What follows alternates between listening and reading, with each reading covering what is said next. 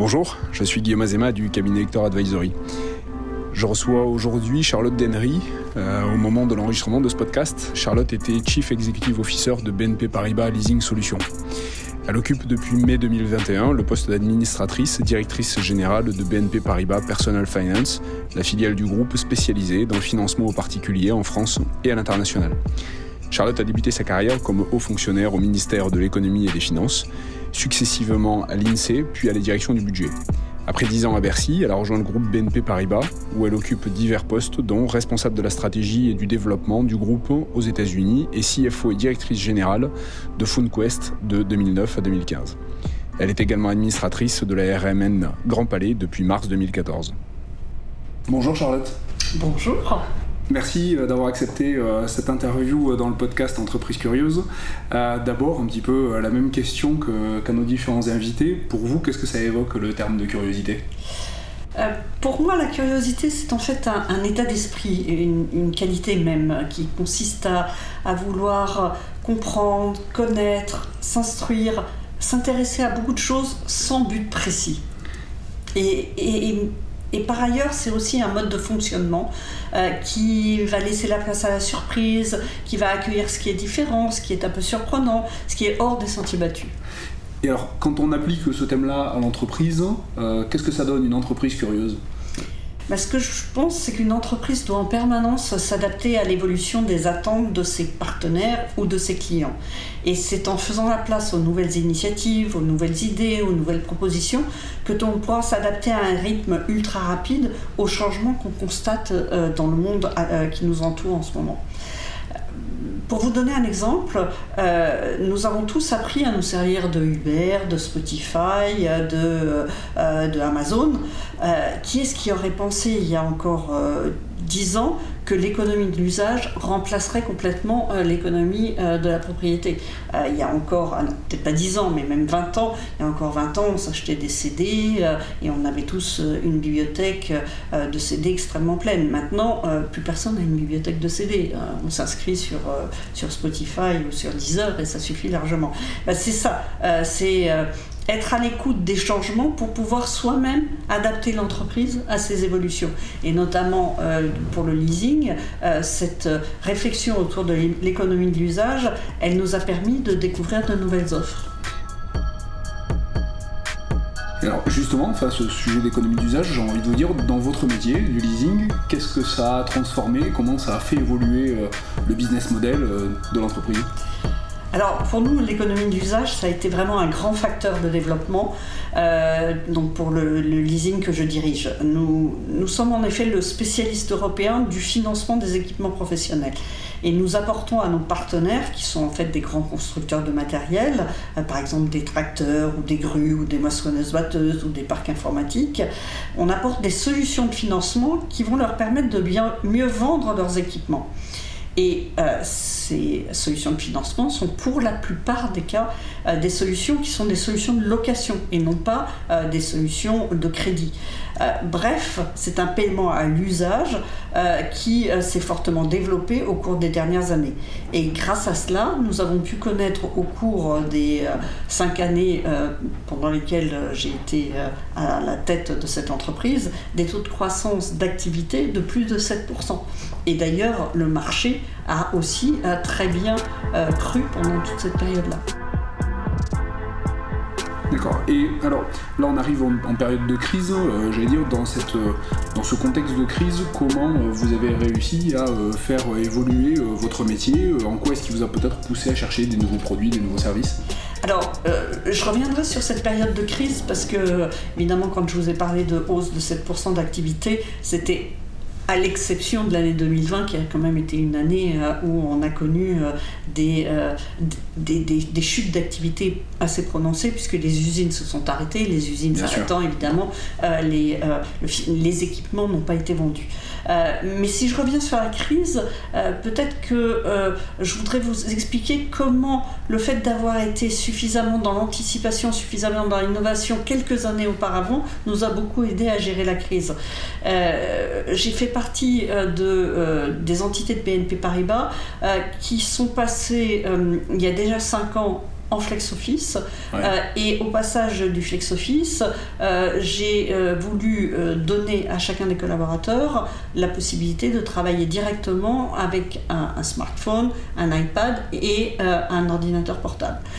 évidemment, au moment où la crise est arrivée, cela nous a énormément aidé puisqu'on a pu tout de suite renvoyer les collaborateurs chez eux et ils étaient immédiatement équipés euh, des outils qui leur permettaient de travailler à distance. Et la seule chose que nous ayons eu à faire, c'est de faire en sorte que nous ayons suffisamment de bandes passantes, donc de, possibilités de connexion euh, à les, pour ses collaborateurs. Euh, au départ, nous avions une bande passante d'à peu près 1500 connexions euh, et il a fallu monter à une bande passante de 3500 connexions.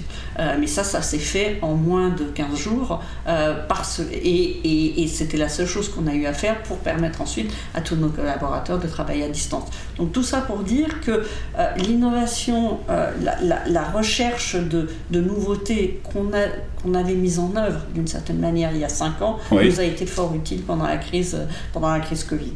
Voilà. Et puis, alors ça, c'était pour, je dirais, les transformations internes. Et si on parle des transformations externes, euh, et, notamment les nouveaux produits, euh, clairement, il y a euh, un produit qui, ou un mode de distribution qui a gagné ses quartiers de noblesse au cours de cette crise, c'est le e-commerce.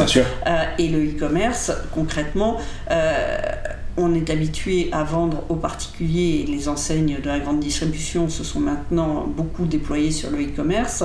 Nos partenaires qui sont des grands, des grands équipementiers euh, se sont aussi positionnés pour pouvoir vendre leurs machines euh, sur euh, par Internet. et donc maintenant, il faut leur proposer des solutions de financement qui vont accompagner la vente sur Internet de ces tracteurs, grues, parcs informatiques. D'accord, donc il y a eu des vraies transformations des business models aussi chez vos, chez vos propres clients et la curiosité leur a été aussi aussi bénéfique. Absolument. Euh, et, la crise un peu un déclencheur de tout ça en fait. Voilà. D'accord. Alors on a parlé un petit peu de l'intérêt quelque part et de la valeur que pouvait avoir la, curiosité. Ce qui intéresse assez souvent nos, euh, euh, nos, auditeurs, c'est concrètement comment on essaye de mettre en œuvre cela au sein d'une entreprise. Vous qui dirigez aujourd'hui une des grandes entités de, BNP Paribas, comment est-ce que selon vous on met en œuvre la curiosité dans un grand groupe? Je dirais d'abord que c'est un sujet de mindset dans l'entreprise et qu'il faut euh, autoriser les personnes à proposer des nouvelles idées, de nouveaux services, de nouvelles façons de faire. Ce qui va en contrepoint avec le fait qu'on leur laisse faire des erreurs. Euh, parce que euh, euh, bah, parfois on, a, on lance des nouvelles offres et puis malheureusement elles ne trouvent pas leur public ou on n'arrive pas à les mettre en œuvre ou le marché n'est pas mûr. Et donc il faut, si on veut pouvoir avoir des gens qui proposent des innovations, qui sont curieux et qui vont arriver avec de nouvelles idées, évidemment il faut aussi leur laisser la capacité de se tromper ou d'avoir un échec. D'accord concrètement, dans quel type d'organisation, de, de, de, de session, d'atelier de, travail vous avez pu faire ça? Ben, nous, on a mis en place, euh, dès que je suis arrivée, euh, j'ai voulu mettre en place ce qu'on appelle des jam sessions. Les jam sessions, c'est des. Jam, c'est au sens confiture, donc on mélange euh, des gens un peu différents qui vont réfléchir sur une problématique donnée. Et la problématique, donc on avait réuni à peu près 60 personnes qui étaient chacun en, atelier, en groupe, et, et, la problématique que je leur avais donnée, c'est euh, est-ce que l'entreprise risque d'être ubérisée euh, C'est-à-dire, est-ce qu'on a le risque qu'un compétiteur fintech vienne sur nos marchés euh, et nous mange la, laine sur le dos. et, je les ai fait réfléchir là-dessus.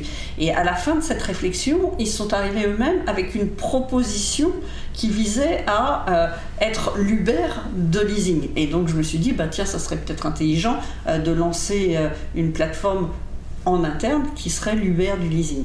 Et c'est ce qu'on a appelé la plateforme Quintessia qu'on a lancée, qui était une, une, idée très intéressante, qui visait à mettre en place une place de marché auprès de laquelle les les, personnes qui sont propriétaires d'un actif, d'un équipement, puisse mettre à disposition cet équipement dans la même région d'une autre personne qui pourrait avoir besoin pour un temps limité de, de, cet équipement-là et qui, ben, de ce fait-là, arriverait à rentabiliser un équipement dont il dispose et qu'il n'utilise pas temporairement.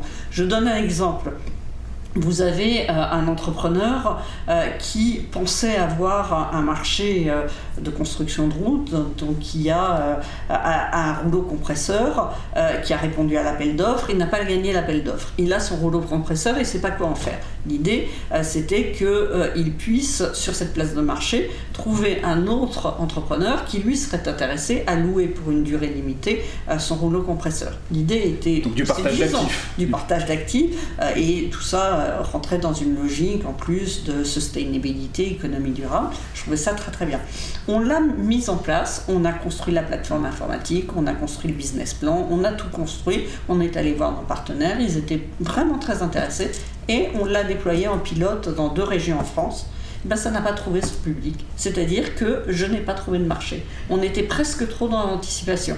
Et, et c'est pas pour autant que c'était un mauvais produit, c'était juste que le marché n'était pas mûr. Euh, bon, ben, des gens qui ont proposé cette euh, innovation-là, je continue à leur faire confiance pour réfléchir à d'autres projets. J'imagine, ben, c'est nécessaire aussi de, garder à l'esprit que la curiosité, va nous amener dans plein de directions et euh, parfois euh, certaines qui ne fonctionneront pas, mais ça fait partie du, ça fait, partie, du, jeu, en fait. Ça fait partie du jeu et euh, bon, c'est sûr qu'il faut aussi canaliser les idées parce qu'on ne peut pas non plus avoir dans une entreprise uniquement des gens qui ont des idées, il faut aussi à un moment donné les, les transformer, les délivrer et faire en sorte que ça se transforme en profitabilité d'une certaine manière. Mais c'est très important. Et pour revenir sur ces sujets d'état d'esprit, je pense que c'est aussi très important de véhiculer l'idée que c'est important pour l'entreprise. Et pour véhiculer cette idée, euh, il faut en faire d'une certaine manière de la publicité, tant en interne qu'en externe. En parler en interne avec de la communication sur justement les idées qui sont mises en œuvre, et en parler en externe également, parce que tout ce qu'on fait en communication externe a des répercussions sur l'interne qui entendent ou qui lisent ce qu'on a pu euh, communiquer à l'externe.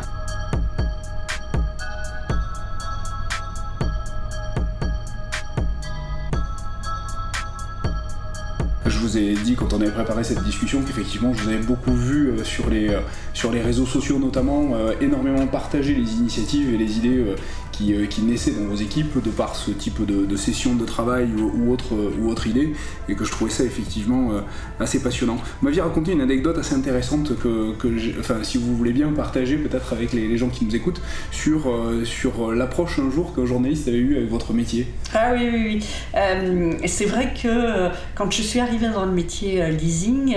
Euh, donc, vous savez, tous les ans, euh, BNP Paribas organise dans les grands salons de BNP Paribas une soirée presse. Donc, tous les journalistes sont invités. et bah, l'idée, c'est d'échanger avec ces journalistes, de leur présenter ce qu'on fait, de leur donner les chiffres clés du métier, et puis, et puis d'essayer de, susciter de l'intérêt, à tout le moins de faire en sorte qu'ils s'intéressent à, ce qu'on fait. Et donc j'en croise un et euh, je lui dis, eh ben, écoutez, voilà, je viens d'être nommé euh, responsable du leasing euh, et voilà ce qu'on fait.